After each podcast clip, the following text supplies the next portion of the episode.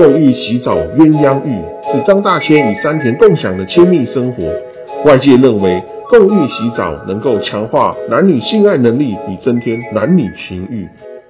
大家好，欢迎收听历史本色，我是大科豪比舍，我会和你分享古今中外结合史料与情欲文化的故事。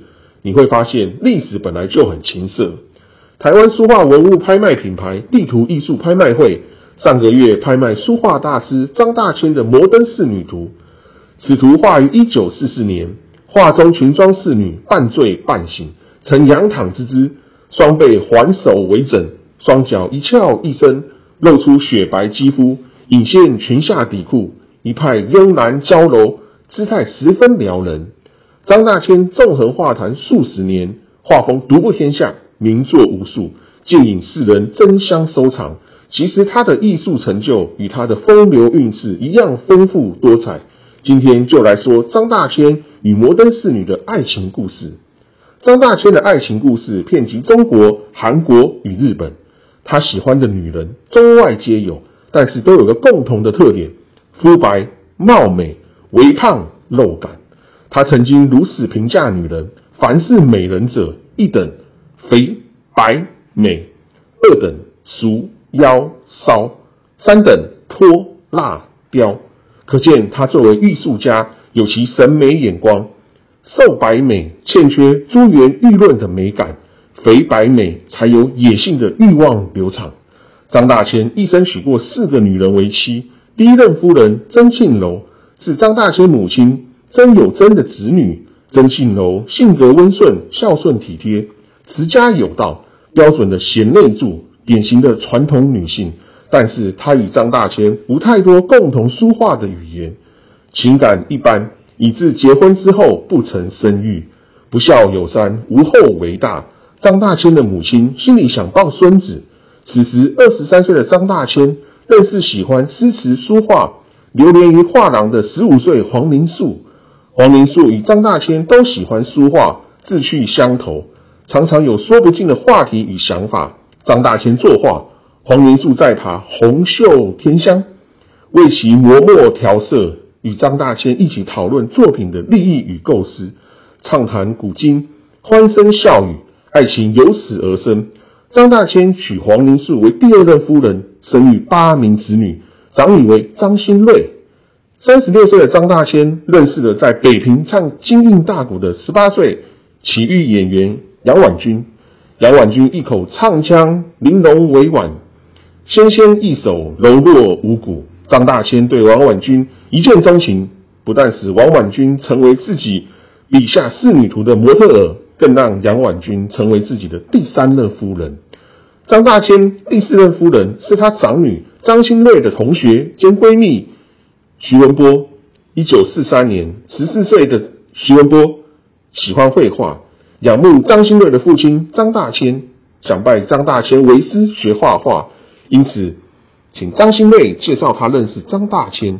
张新瑞请徐文波到家中做客，张大千发现徐文波丽质天生，心中萌生爱意，拒绝收徐文波为徒，因为张大千有意娶徐文波为第四任夫人。如果他让徐文波当自己的学生，就无法谈师生恋，毕竟有违师道。经过四年的爱情长跑，四十八岁的张大千与十八岁的徐文波跨越相差三十岁的年龄差距，有情人终成眷属。徐文波从张新瑞的同学与闺蜜，变成张新瑞的继母与后妈。徐文波在张大千的后半生中天南地北，一直追随在他左右，悉心照顾，无微不至。从大陆到台湾、香港、印度、巴西、美国，最后定居台湾。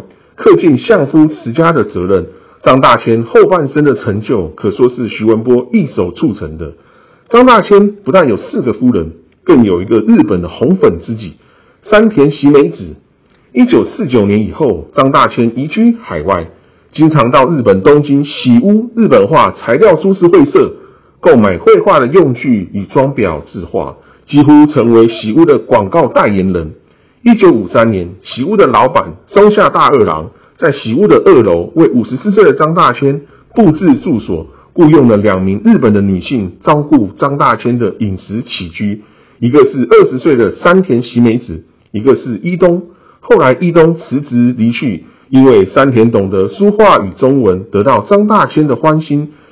张大千常以山田为模特画仕女图，相处一段时日之后，两情相悦，成为张大千在日本的红粉知己。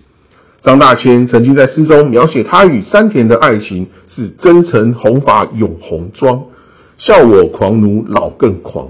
徐文波后来发现张大千与山田之间白发永红妆的忘年之恋，宽容大度。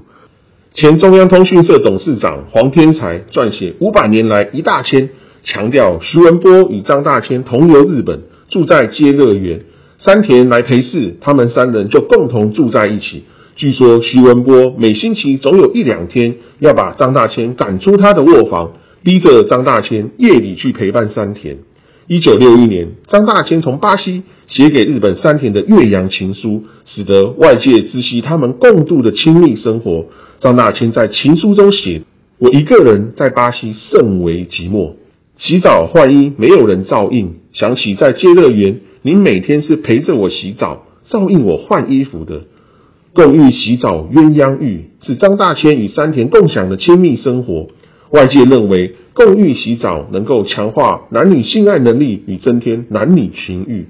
张大千与日本红粉知己山田喜美子。”每天共浴洗澡鸳鸯浴的亲密生活故事就说到这，欢迎上阿信官网阅读完整文字版，关键字搜寻阿信最懂你的亲密顾问。